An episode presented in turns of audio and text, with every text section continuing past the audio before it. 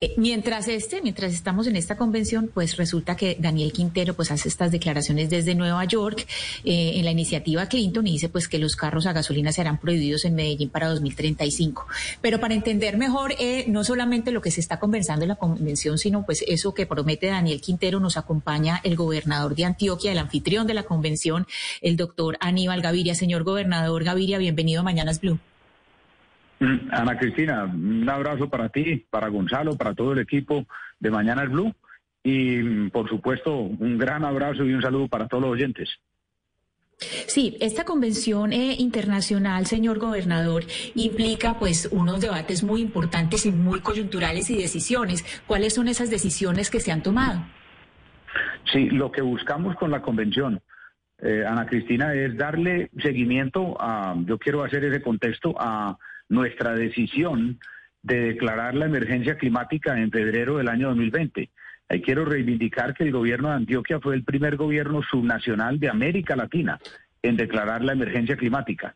Y después de la declaración de emergencia climática, que algunos consideraron que era solamente como un, digamos, llamémoslo como lo dice la gente coloquialmente, un canto a la bandera, pero lo que era era precisamente la concientización sobre lo que viene, sobre lo que ya estamos viviendo, por ejemplo, con la intensísima jornada y temporada de lluvias en toda Colombia.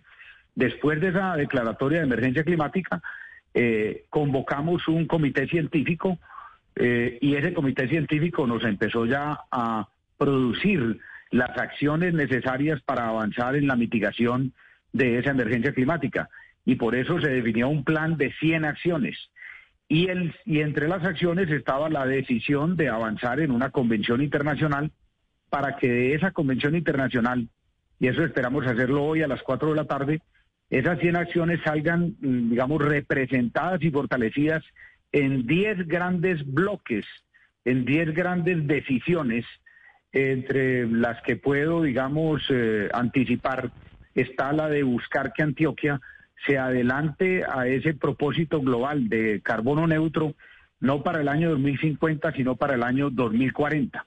Y en ese sentido, y tomando eh, parte de las discusiones que ustedes estaban dando minutos anteriores, eh, uno de los propósitos que eh, tiene que acompañar esa estrategia es el fortalecimiento, sin ninguna duda, esa tiene que ser la primera gran bandera el fortalecimiento de los sistemas públicos y masivos de transporte. Mientras no se fortalezcan en el sentido de hacerlos más eficientes, pero también con muchísima mayor capacidad, todo lo, todo lo demás eh, será de alguna manera eh, inoperante. Si se habla de eh, evitar la venta de vehículos a combustibles fósiles, pero ¿Cómo se van a transportar las personas? De alguna manera la discusión del día sin carro hoy lo da. Claro, señor Mientras no haya transporte público será imposible. Sí, claro, señor gobernador, eso, eso, eso es lo que, pues, lo que uno se imagina que se van a tomar acciones y más hoy en el día sin carro, pues todos estamos pensando cómo se toman ese tipo de acciones y en ese sentido va mi pregunta. Ese tipo de decisiones, como decir a partir de 2035 no más eh, carros a gasolina, eso, ¿cuál es el, el, el, trayecto que debe seguir o la ruta que debe seguir una, eh, una decisión de esas? Eh, ¿La tomaría un alcalde autónomamente o las decisiones que usted, que usted, por ejemplo, esta tarde esas determinaciones que se van a tomar, ¿cuál sería la ruta que deben seguir? Sí, yo creo que claramente la decisión de, eh, prohibir la venta de vehículos eh, en una ciudad como Medellín, pues tiene que pasar seguramente por la aprobación de muchas otras instancias. Pero yo no creo que el alcalde Daniel se esté refiriendo a una decisión eh, única, exclusiva, autónoma, sino de alguna manera lo, con eso lo que está poniendo es y hay que reconocerlo, un tema sobre el tapete de la opinión pública. Pero yo, mm, la reacción que tengo a eso es, eh, la respuesta mm, tiene que ser la construcción, la ejecución rápida de nuevas mm, eh, componentes del sistema de transporte masivo en el Valle de Aburrá, para que una decisión en el futuro de esas sea aprobada, no solo por el alcalde, por la gobernación, por la nación, por el Ministerio de Transporte, por las distintas entidades que tendrán que intervenir en ella, tiene que haber una posibilidad de que la gente que se va a bajar de los carros se eh, transporte. Y esa posibilidad no es sino fundamentalmente una, vendrá acompañada de otras, pero una, y es el crecimiento de los sistemas de transporte masivos. Por eso, insisto, en el tren del río. La solución desde ya a esa perspectiva es el tren del río, ese mm, tren de cercanías entre Barbosa y Caldas, que además, de fortalecer eh, la mm, ubicación de nuevos eh, viviendas y nuevos entornos de vivienda en el sur y en el norte del Valle de Aburrá, va a descongestionar la línea central del metro que hoy está ya prácticamente sobrecargada. Oiga, gobernador, Medellín tiene metro, tranvía, tiene metrocable, pero eso del tren del río yo, yo realmente no lo había escuchado. Eso, ¿En qué consiste? ¿Es un tren que va paralelo al río o sobre el río? ¿Cómo es? Así es, así es. El tren del río es un tren de cercanías entre Barbosa y Bello. Y de Bello hasta, mm, digamos, la estrella sería un, mm, un eh, sistema en cierta medida paralelo y redundante al actual ramal central longitudinal del metro de Medellín. Y de la estrella Caldas sería nuevamente, llamémoslo así, un tren de cercanías. Algunas personas dicen, pero entonces, ¿por qué un tren paralelo al actual del metro de Medellín? Porque en la condición de nuestro valle es una ciudad larga y que debe alargarse cada vez más, porque la parte central, que es la de Medellín, ya está prácticamente toda eh, copada en su desarrollo urbano y lo que tenemos que buscar es que el desarrollo futuro urbano del Valle de Aburrá se dé hacia el norte y hacia el sur y eso lo posibilitaría en una forma sostenible, en una forma amigable con el medio ambiente, económica, segura para los usuarios, este tren del río. Y en esa línea central lo que estaría es descongestionando la actual línea central del metro que entra al centro de Medellín y que ya está prácticamente copada, como lo decía anteriormente, y que está deteriorando sus niveles de servicio y lo hará mucho más en los próximos años. Entonces, la alternativa para evitar los vehículos contaminantes en una ciudad como Medellín o cualquiera otra, Bogotá, Ciudad de México, es los es fortalecer los sistemas masivos de transporte.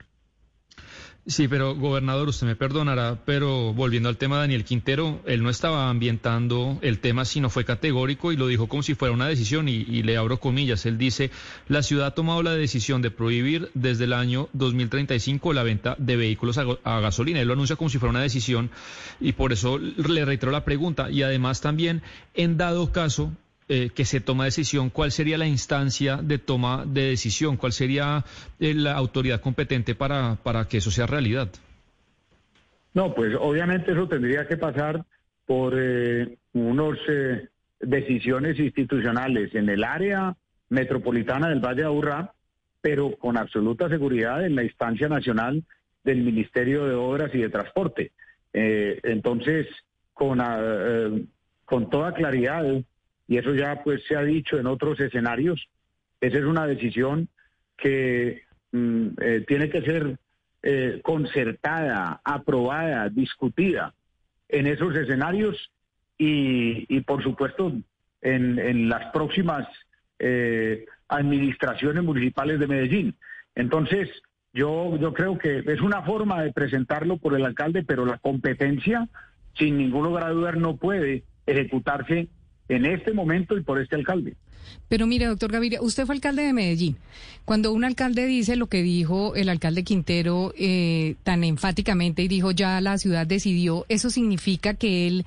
puede expedir un decreto en torno a esa decisión o eso es jurídicamente imposible y no está dentro de sus funciones? Y se lo pregunto porque uno dice, bueno, si ya la ciudad decidió es porque ya hay algo por escrito, porque las palabras se las lleva el viento. En ese caso, ¿Qué es lo que sigue en la ciudad o qué fue lo que tuvo que haber pasado en la ciudad para que el alcalde diga que ya se tomó esa decisión? En, en el orden legal, en el orden jurídico, ¿qué tuvo que haber hecho él para decir lo que dijo? ¿Existiría un decreto o algo así? Usted que fue alcalde y lo maneja bien, eh, ¿existe algo o existiría algo por parte de Medellín para ser tan enfáticos en esa afirmación? Sí, yo, yo más que entrar en el terreno específicamente jurídico que habrá quienes lo puedan hacer con mucho mayor detalle, cuál debe ser el, eh, digamos, el camino jurídico que una decisión de esas pues, deba tomar. Eh, pues eh, estoy muy seguro de que eso no es una decisión que se pueda tomar por un alcalde en forma autónoma en este momento. pero cuál debe ser el camino jurídico y las instancias y el procedimiento, eso yo lo dejaría para otros. A mí lo que me parece importante es que la propuesta no va en contravía de lo que nosotros creemos que debe ser el futuro del transporte masivo, no solo en Medellín, en el Valle de Aburrá, sino en el oriente antioqueño, en Urabá, en Bogotá. Y por eso estamos proponiendo, y nuestra propuesta central en materia de transporte, emanada de la Convención Internacional de Emergencia Climática, es el fortalecimiento de los sistemas masivos de transporte. Entonces,